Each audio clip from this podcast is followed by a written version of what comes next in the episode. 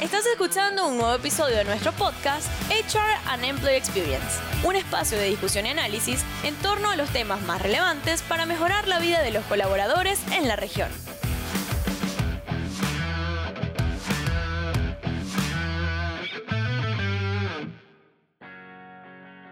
Mi nombre es José Guerra, Chief Sales and Marketing Officer de GoIntegro, una plataforma con productos y soluciones digitales de comunicación interna, reconocimientos y beneficios centrada en la experiencia del empleado.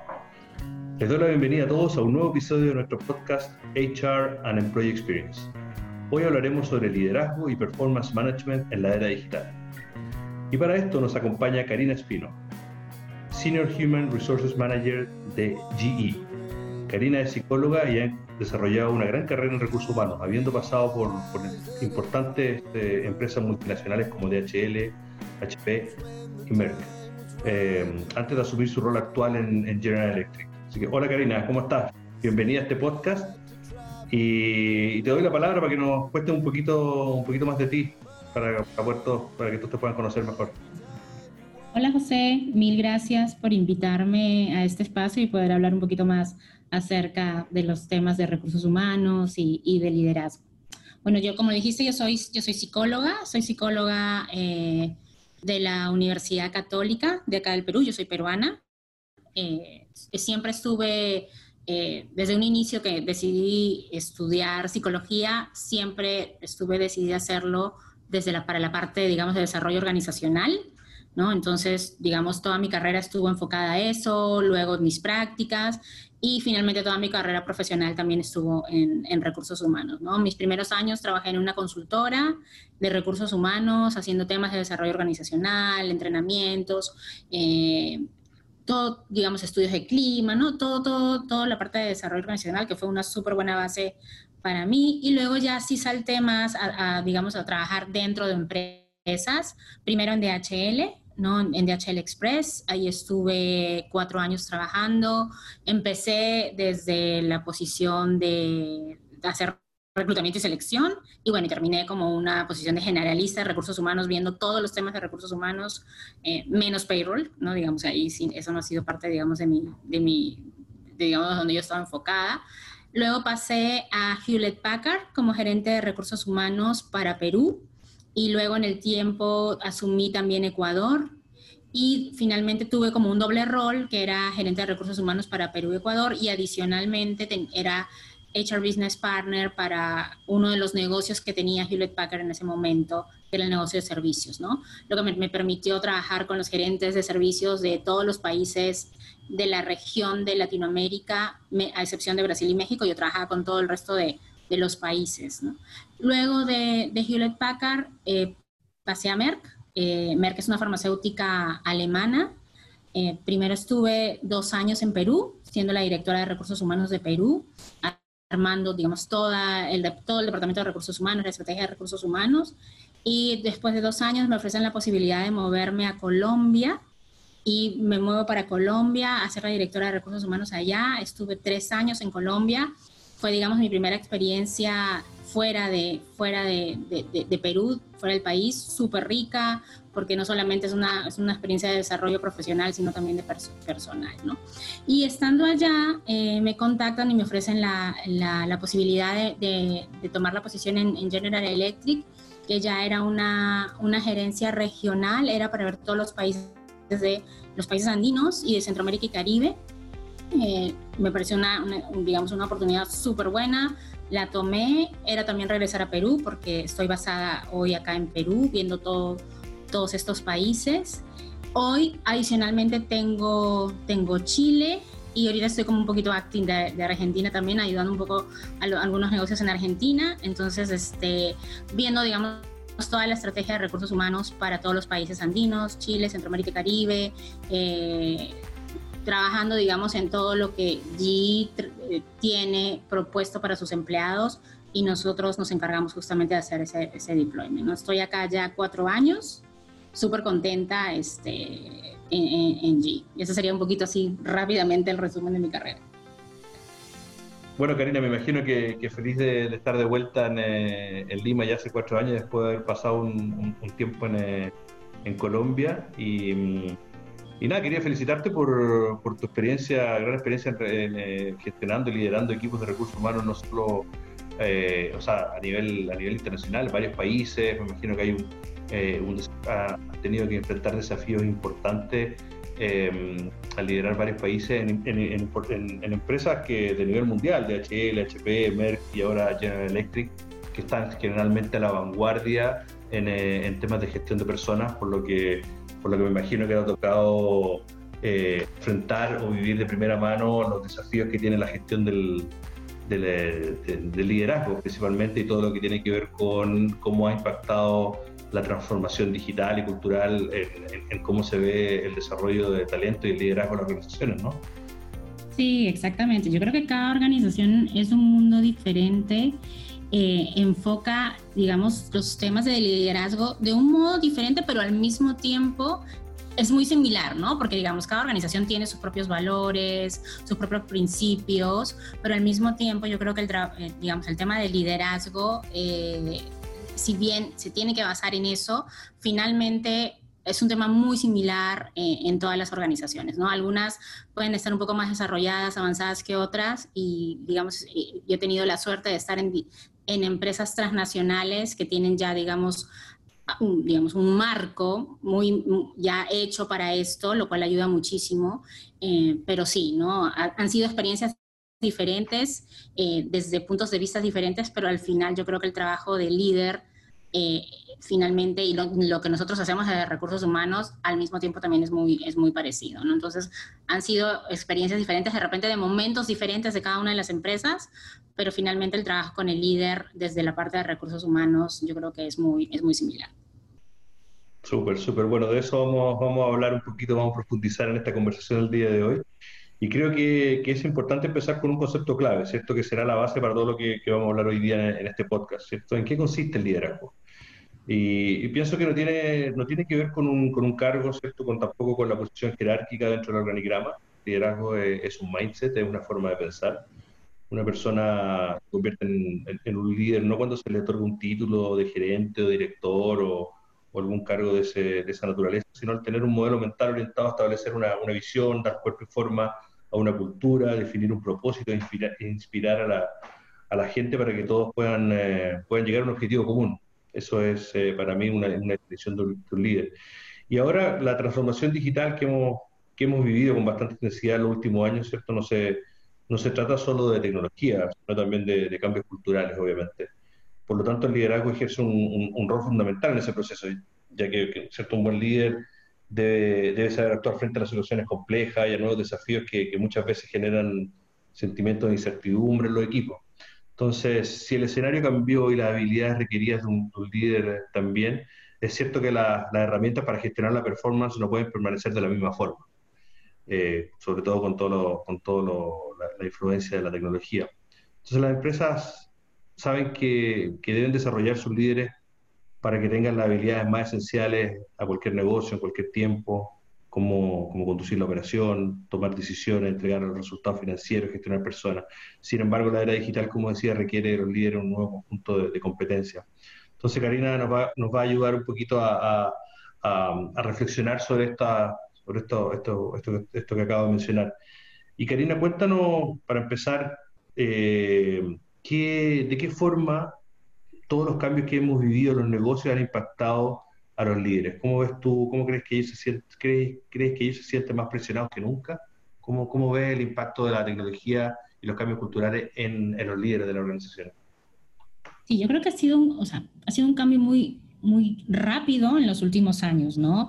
Digamos, eh, antes las cosas eran mucho más estables, eh, para que se, se dé un cambio, pues demoraba muchísimo, cambios en estrategias, cambios en cómo funcionaban las, las empresas, y hoy los cambios se dan muy, muy rápido, ¿no? Y lo que siempre se dice, ¿no? Lo único constante es el cambio, es lo que pasa hoy, y, yo lo he vivido en todas mis organizaciones, eh, organizaciones que de repente eran pensadas como muy estables, y de repente de un día para otro decían, no, no podemos seguir así, tenemos que cambiar, porque si no cambiamos, eh, no vamos a llegar, digamos, a las metas que nos hemos propuesto y organizaciones de que ya por sí eran muy cambiantes. Yo creo que en el mundo de hoy eh, el cambio es la constante y eso es verdad, ¿no? Entonces, realmente los líderes hoy tienen que trabajar en eso y un poco lo que lo que tú hablabas del, concepto de liderazgo, ¿no? Para mí el líder es, es somos todos, en, de, alguna, de alguna medida todos somos líderes, porque finalmente el líder es el que tiene el, que tiene el, poder de influenciar a, alguien, ¿no? tú, tú, influencias a otras personas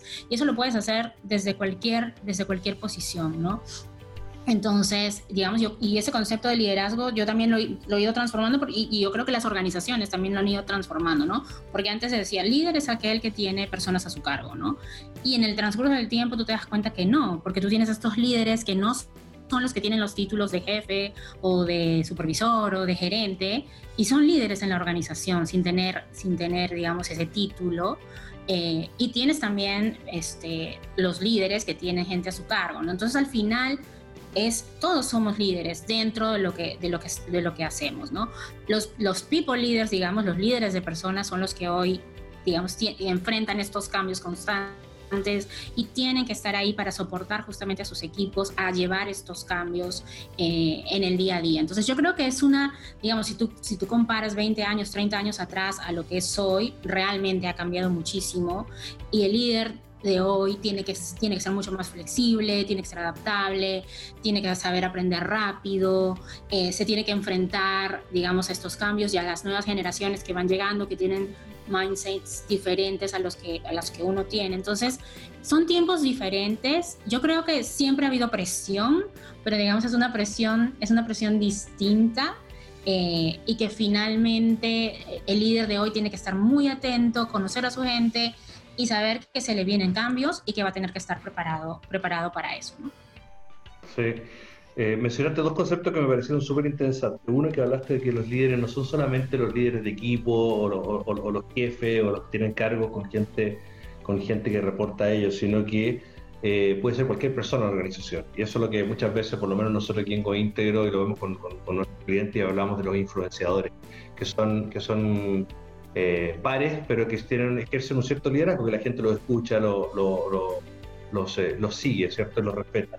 Eh, ese concepto es súper interesante y a la vez también mencionaste la, velocidad de los cambios que están sucediendo, ¿cierto? La velocidad de los cambios y que obviamente son constantes, siempre estamos cambiando. Entonces, ¿eso qué, qué, cómo impacta en, en, en la en cómo desarrollar esas habilidades blandas que tú hablabas de, flexibilidad, de saber escuchar, de adaptarse en los líderes. ¿Cómo se puede desarrollar ese tipo de, habilidades eh, blandas y quizás otras también duras en, eh, un líder en, la era digital, de actual, de constante cambio, de, mucha tecnología?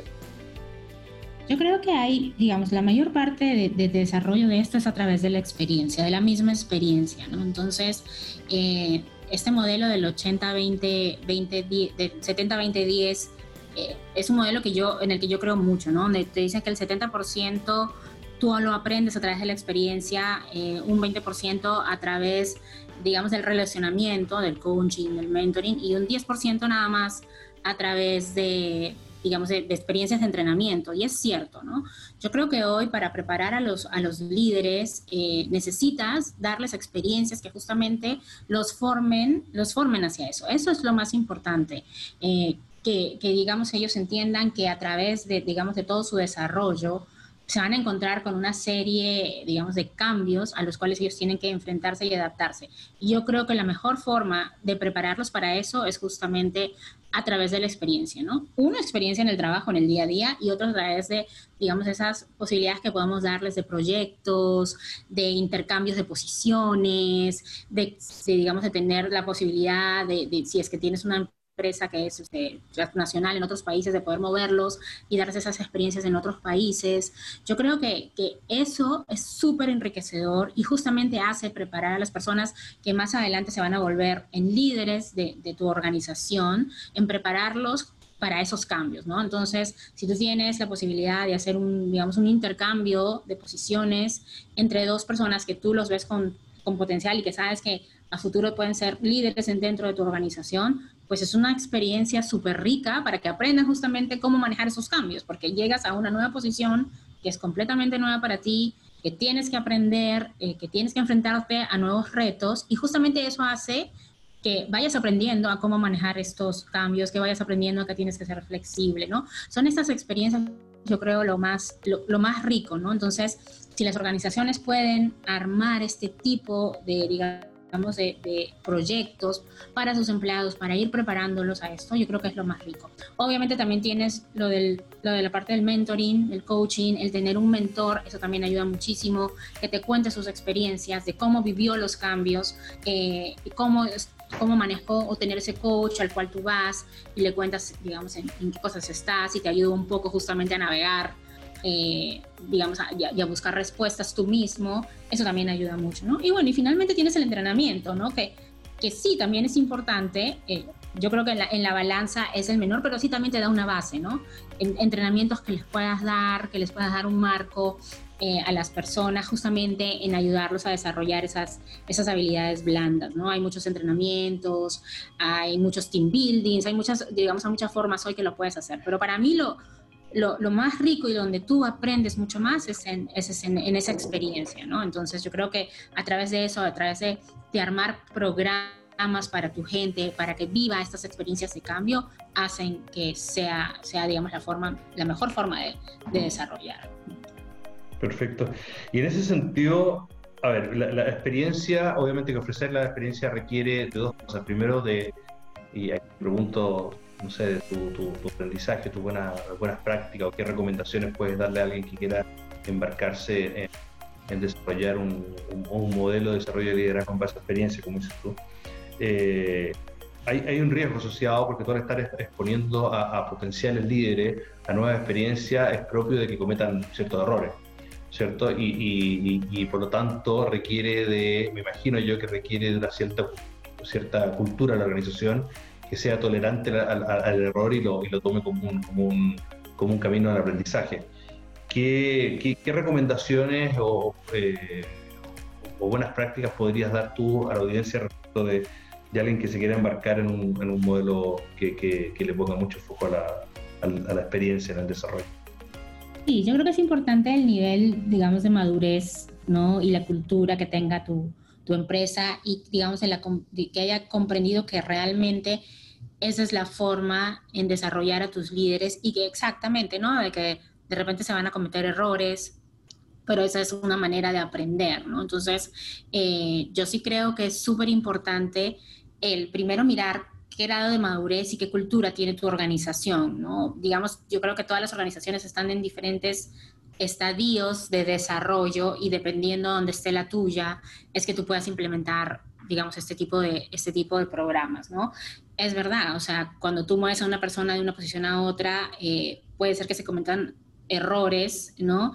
Eh, que lo van a ayudar a, a aprender. Yo creo que ahí es súper importante el que tengas ese acompañamiento en ese proyecto, tampoco es llevarlo, ponerlo y decir, bueno, ahora tú mira cómo es, ¿no? Hay, hay que tener, digamos, toda una plataforma, un acompañamiento, una preparación para la persona también, eh, que lo ayude justamente a minimizar eso, pero saber que eso va a pasar, porque realmente eso pasa en el día a día. O sea, en el día a día, todos en algún momento cometemos errores y decimos, ok, sí, esto salió mal, aprendí, y, ok, tengo que, en base a lo que aprendí, eh, seguir. ¿No? Entonces, eh, yo creo que la, organización tiene que entender eso, ¿no? Entonces, esas, digamos, esas oportunidades de exponer a ciertos talentos en la organización que tú, tienes justamente para acelerar ese desarrollo en estos temas, eh, digamos, de cambio, son súper importantes. Pero yo creo que tienes que, uno es el nivel de, digamos, de madurez que tenga tu organización y otro es también el todo, digamos, todo ese soporte que tú vas a construir para hacer este programa, ¿no? Yo creo que no es solamente un tema de, bueno, hago un swap de posiciones y ya, no, o sea, tiene que haber todo un, programa atrás de cómo voy a hacer ese swap, cómo voy a preparar a la persona antes, quién va a ser, digamos, ese coaching que va a estar, ese coach que va a estar al lado de la persona, ayudándolo, etcétera, ¿no? Tiene que haber toda una, una preparación este, al lado. Pero finalmente va a pasar, porque pasa y porque nos pasa a todos, ¿no? Entonces yo creo que la organización tiene que estar en ese nivel de que entienda esto y que pase y que te dé el tiempo, ¿no? Porque a veces muchas organizaciones te dicen, no, yo no tengo tiempo de que la persona se vaya, ¿y qué voy a hacer yo? Porque la que venga va a tener que aprender. Pero, o sea, estoy invirtiendo hacia mi futuro. O sea, yo creo que las, las empresas también tienen que empezar a pensar en eso. Yo tengo que invertir hoy para el futuro, para que yo en el futuro tenga esos líderes preparados eh, en justamente en este nuevo mundo, ¿no? Porque, porque todo esto está cambiando y está cambiando súper rápido, ¿no? Entonces yo creo que es eso. Eso es, digamos, lo que yo, yo he visto, digamos, en, este, en esta trayectoria que yo he tenido en recursos humanos. Obviamente he estado en empresas que han estado un poco más preparadas para esto que otras, eh, pero al final lo que yo saco es que las empresas al fin se dan cuenta que esto es súper importante, que tienen que invertir en su gente, que tienen que, digamos, dar esos espacios, que de repente en algún momento a ti como líder de, de, esa persona vas a decir, uy, me va a tocar meterme un poco más, pero yo sé que esa persona la voy a tener preparada porque si a mí me toca luego tener la posibilidad de moverme, yo sé que ya tengo a alguien que estaba preparado para tomar mi posición, ¿no? Entonces, entonces, son esos, e, e, ese modo de pensamiento que tienen que tener las empresas hoy en invertir hacia el futuro y que lo tienen que hacer, ¿no? Entonces, eh, digamos, eso es un poco lo que, lo que yo recomendaría a, digamos, a, digamos, a otras personas que están en recursos humanos, que, que, no solamente es mirar una cosa en específico, sino mirar todo, todo el conjunto. Sí, sí, yo creo que y el acompañamiento es fundamental, porque si no es, como lanzar a alguien a los leones y decirle arréglatelas como puedas y, si sobrevives y, nada, eso no es una, no una forma muy adecuada de desarrollar liderazgo. porque al final lo que haces es eh, cansar a la persona, ¿no? Al final la persona te dice, esto no me gusta, porque también la lanzas ahí y la persona no tiene un soporte, entonces te dice, esto tampoco me gusta a mí y al final te terminas perdiendo, ¿no? Entonces tiene que ser un, digamos, un, algo que esté con un acompañamiento muy, muy bien pensado. Sí, y eso puede ser un error común porque muchas organizaciones, por buena con las mejores de la intención dicen, voy, voy a, vamos a empezar a mover la gente, a darle nueva experiencia, pero si no tienen ese, ese soporte, como dices tú, eh, al final eso termina, termina frustrando a la gente y generando malas experiencias que terminan oyéndose o, performando muy mal. Así que no, estoy 100% de acuerdo.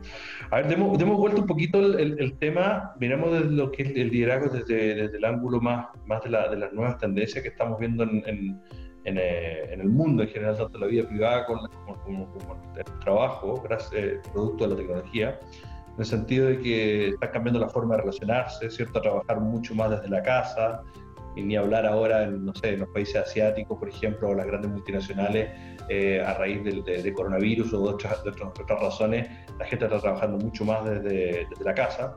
la influencia, por ejemplo, del trabajo freelance, de las plataformas de las plataformas que, que, que, han generado nuevos modelos de trabajo. Estoy pensando en plataformas como Uber o, plataformas de esa naturaleza que generan una nueva, una nueva relación eh, empleado-empleador. Eh, políticas de inclusión, diversidad, las multigeneraciones trabajando juntas, etcétera, eso ponen, ponen, ponen eh, desafíos importantes en la forma de liderar. ¿Cómo ves tú que, que, que, están, eh, que, el área de recursos humanos están, están enfrentando el desarrollo de liderazgo dado, este, dado ese escenario en particular? ¿O que, cómo es que deberían hacerlo?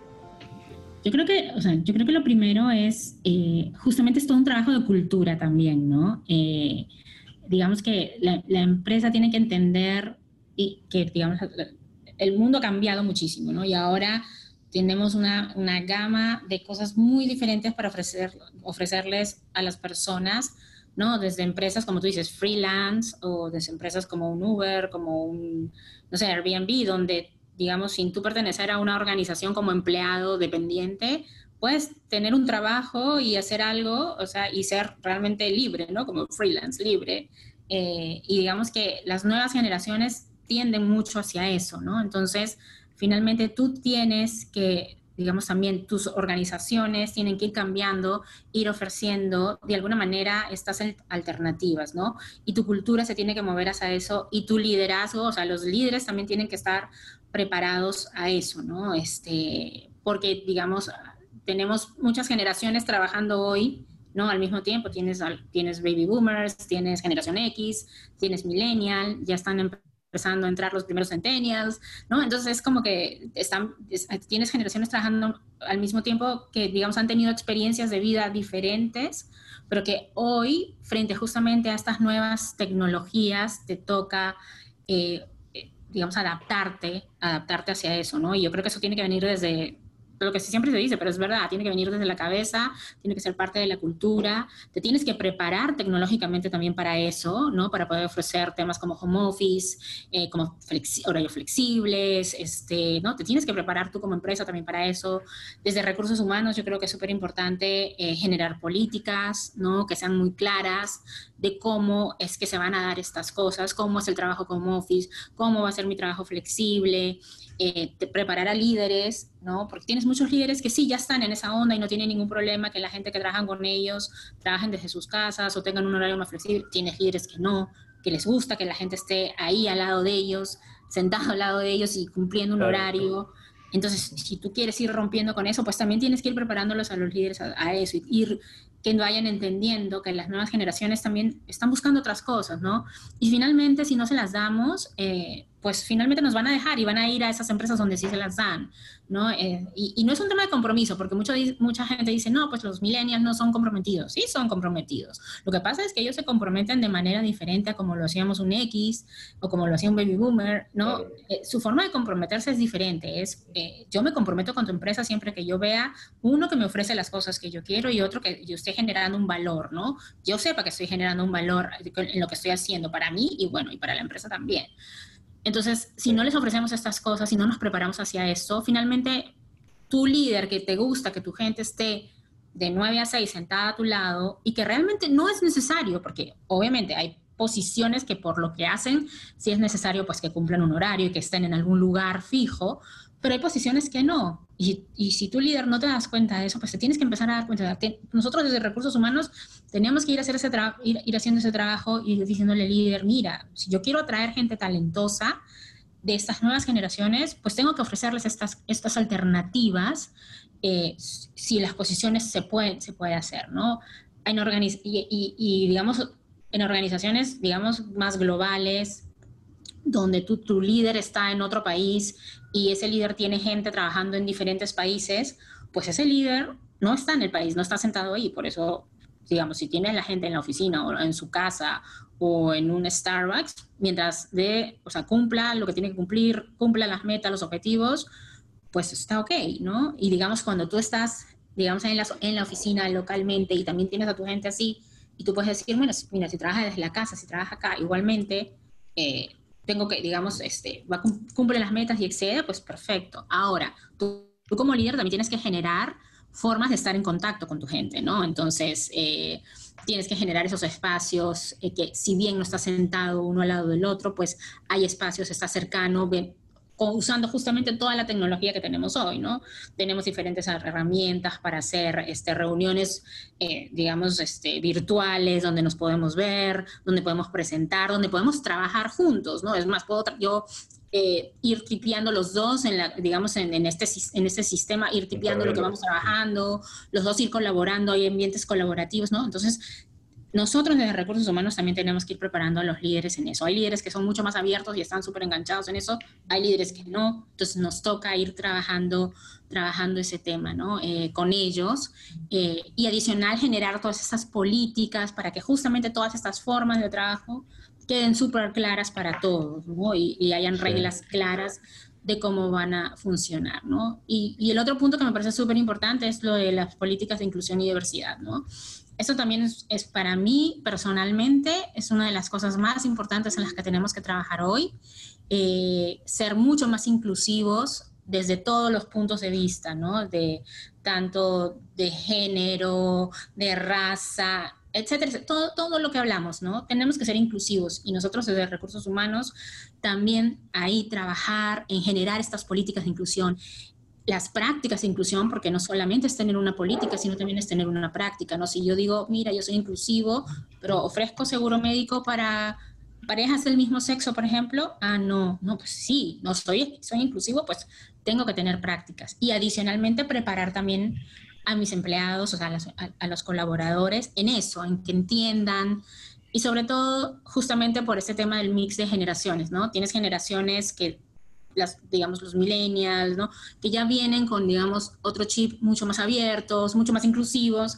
Tienes generaciones más antiguas donde sí te dicen, todavía no lo entienden muy bien porque han tenido otra crianza, otras experiencias. Entonces, toca preparar, toca preparar y, y, que la gente entienda justamente es, ¿no? qué es ser inclusivo, cómo es el tema de respeto, porque básicamente es respeto, ¿no?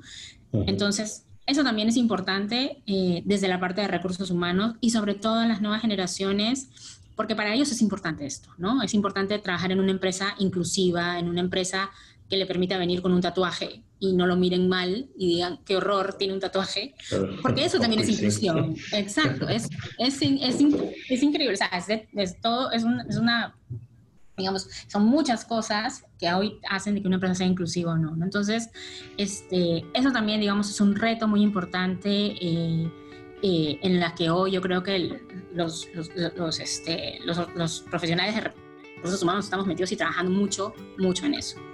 Sí, y de hecho, los, se te hablaba de los millennials y ahora hace poco los centennials. Los millennials ya, ya han dejado de ser los nuevos están recién incorporándose a la fuerza laboral, hoy día ya son, están liderando equipos, están, están en, en, en, muchas organizaciones con, niveles de responsabilidad importantes.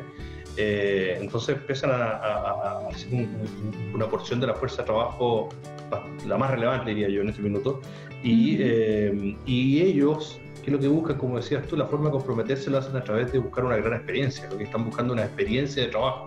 Y esa experiencia de trabajo es la que le ofrece eh, poder, poder aportar, poder aportar algo en lo que creen, que están contribuyendo no solo a la organización, sino que también a la comunidad, poder trabajar en una, tener una, experiencia de trabajo donde, en donde la inclusión y la diversidad, como decías tú, es parte de la cultura de la organización, está trabajando eh, en tener una experiencia de trabajo en donde las herramientas, las tecnologías que usan son las mismas que tienen en su vida personal y no, y no, y no siente que dieron 20 pasos atrás, 20 años atrás, eh, buscan una experiencia y a través de eso se genera tecnología. Y ahí es donde, o sea, y a través de eso se genera compromiso. Y ahí es donde la tecnología juega un, rol fundamental porque, como, hablábamos, eh, al estar trabajando gran parte del tiempo en las, posiciones que se puede, de forma remota, desde la casa, desde un café, desde otro país, a, horas, eh, no, no horas normales de trabajo, la comunicación con, con sus pares, con el resto de los trabajos a través de diferentes herramientas de comunicación la organización, eh, pone, eh, son fundamentales para poder ejercer el liderazgo, ¿cierto? De vuelta, volviendo al liderazgo, o sea,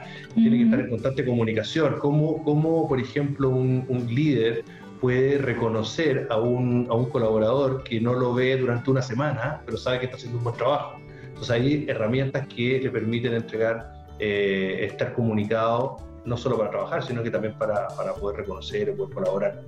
y de ahí pasando por, por, y, haciendo el link con lo que te hablaba de, reconocimiento, que muchas veces tiene que ver con, reconocer, eh, no sé, los valores, ciertas actitudes, ciertos logros, a veces, a veces menores, pero también hay un desafío importante en lo que es la evaluación de desempeño.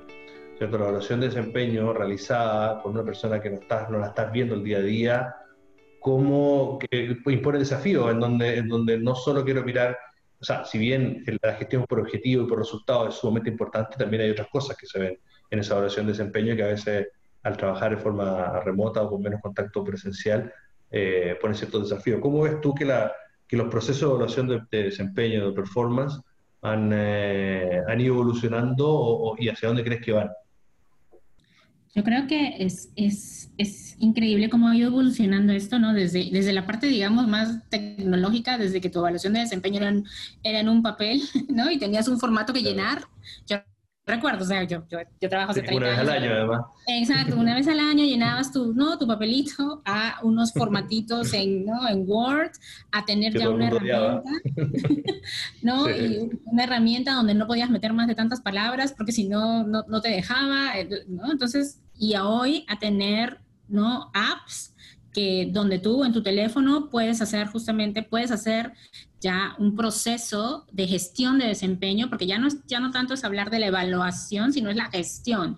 Yo gestiono desempeño eh, con mi, a mi gente, ¿no? Y lo puedo hacer desde mi teléfono, ¿no? Porque tengo una app donde justamente tengo una herramienta que me permite gestionar el desempeño de mis, de mis colaboradores. Entonces, no, el cambio ha sido, pero gigante, ¿no? Y también en la forma, ¿no? En la forma desde que tenías la evaluación y ponías tus objetivos y los ponías a, fin, principio de año y luego recién los volvías a ver a fin de año y ni te y hay mucha gente que ni se acordaba. Yo recuerdo comentarios de gente que decía, ah, ¿cuáles eran mis objetivos? o sea, eh, estábamos en diciembre y no se acordaba de cuáles eran sus objetivos. O sea, eso quiere decir que nunca había abierto su Word para mirar cuáles eran sus objetivos.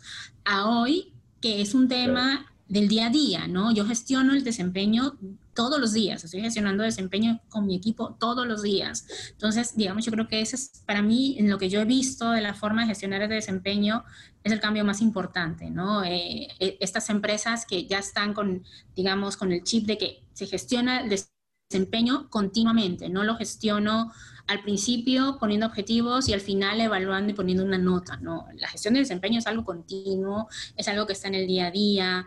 Entonces yo he visto muchos cambios y creo que son cambios muy positivos a, a eso, ¿no? A que no sea solamente una mera evaluación y una nota y listo, y que muchas veces el efecto era súper contraproducente al empleado porque el jefe se, se, acordaba de lo último que había hecho y lo último que había hecho pues no era muy bueno, entonces la nota la calificación que le ponían al final no reflejaba realmente lo de todo el año, sino solamente eso último, y al final el, ¿no? el empleado quedaba súper desmotivado, ¿no?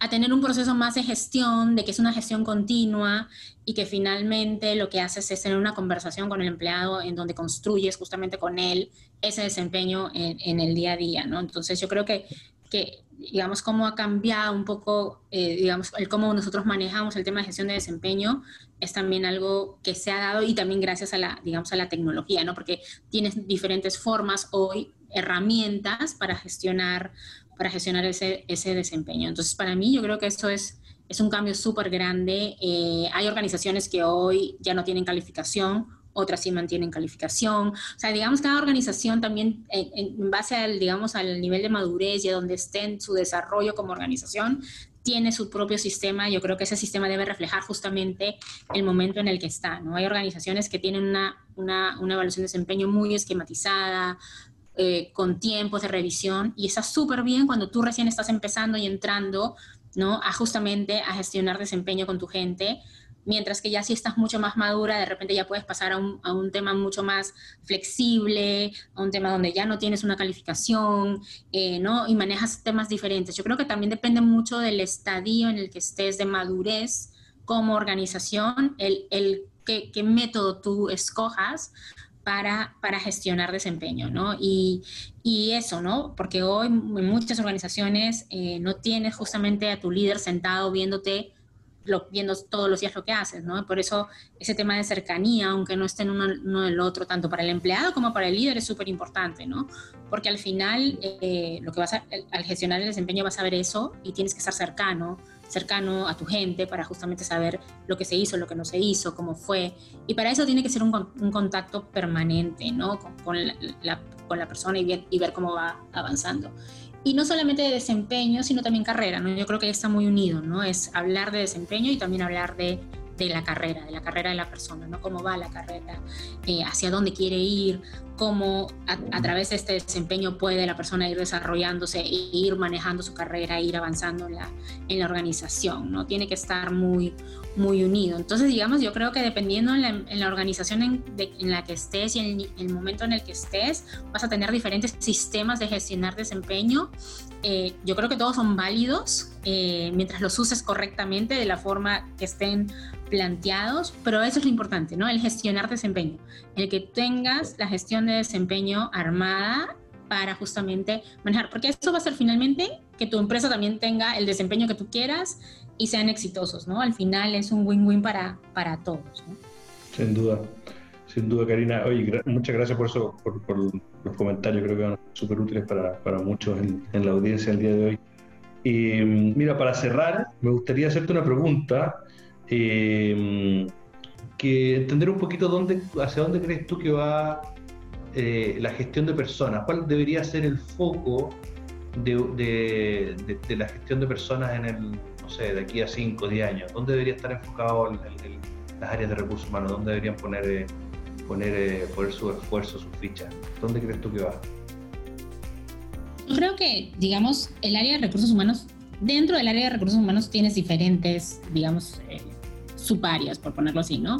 Tienes la parte más administrativa, más hard, que también está trabajando muchísimo en tener nuevas herramientas justamente que, te, que los ayuden a los líderes a administrar, eh, digamos, a su gente y que nosotros seamos menos operativos, ¿no? Eh, digamos, en el día a día, que ya no estamos enfocados tanto en la parte operativa de recursos humanos, sino más en la parte soft de justamente desarrollo. Yo, yo creo que hacia eso va, ¿no? Yo creo que eh, se está trabajando muchísimo, eh, las, organizaciones, las organizaciones que están mucho más avanzadas han, han, invertido muchísimo en tecnologías justamente que hagan que recursos humanos, que los profesionales de recursos humanos estén menos metidos en la parte operativa, que eso se gestione solo y que el líder pueda gestionarse solo, pero para justamente enfocarte mucho más en el tema de desarrollo ¿no? Eh, de las personas y de los líderes. Entonces yo creo que va hacia eso, va hacia que cada vez tú como profesional de recursos humanos estés, tienes que estar mucho más preparado para esa parte, para convertirte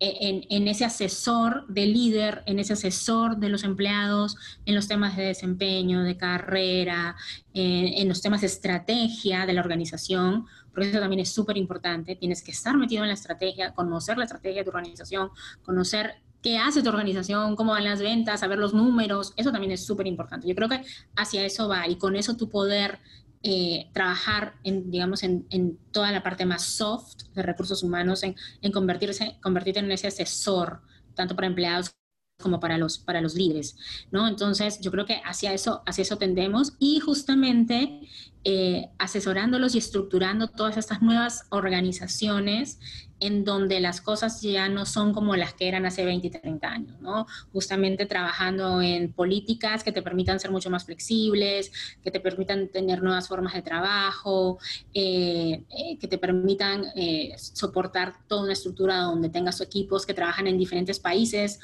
o, o de repente en, la misma ciudad, o sea, de repente todos están en Lima, pero cada uno está en su casa o cada uno está en un lugar diferente trabajando junto. Entonces tienes que ir preparando a tus líderes y a tus empleados a esas nuevas formas de trabajo que hay hoy. O si vas a trabajar en esas empresas, digamos que son nuevas, como por ejemplo Uber, este, ¿no? que son empresas que tienen toda una mentalidad diferente y que también te toca trabajar con ese grupo eh, de freelance, ¿no? Porque también los tienes que formar, porque al fin y al cabo también son tu empresa, ¿no? Eh, y, dan la cara. Entonces, de alguna manera también tienes que llegar a ellos de alguna forma. Entonces, son diferentes realidades que tenemos hoy y que nos tenemos que ir preparando a ver cómo lo vamos a, cómo lo vamos a hacer, ¿no? Pero yo creo que es eso. Yo creo que es cada vez vamos a tener un rol más importante en la parte soft de desarrollo, de acompañamiento al líder y de irlo, eh, irnos preparando para estas nuevas formas de trabajo que tenemos hoy, que son muy diferentes a las que habían 30 años atrás, donde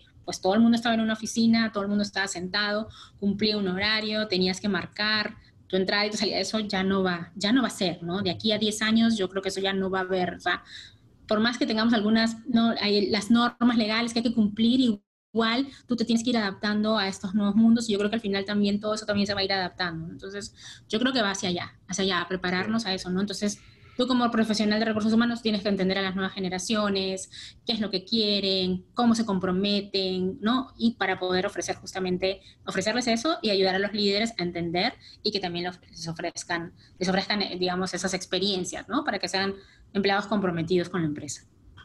100%, 100% de acuerdo. Yo creo que tú diste en el clavo. O sea, tenemos un montón de, en, la industria de recursos humanos, un montón de, herramientas, de tecnologías que están para, para ayudar, para automatizar lo que se puede automatizar, para sacar el trabajo operacional del área de recursos humanos y, así el área puede dedicarse a agregar valor desde lo estratégico, desde lo conceptual, desde el coaching, desde el apoyo. Así que estoy 100% de acuerdo y me parece excelente. Bueno, Karina, te, te, te agradezco una vez más por acompañarnos en este podcast. Eh, fue, un, placer conversar contigo y, mm, y a todos quienes nos escuchan, darles, gracias por, por, estar con nosotros y, nos vemos pronto en nuestro, nuestro próximo podcast. Muchas gracias, Karina. No, mil gracias, José. Súper buena la conversación y bueno, a la orden como siempre. Gracias, adiós. Gracias por acompañarnos en un nuevo episodio de nuestro podcast HR and Employee Experience, podcast realizados por Go Integro, sobre los temas más relevantes orientados a mejorar la vida del recurso más importante que tienen hoy las organizaciones, sus colaboradores.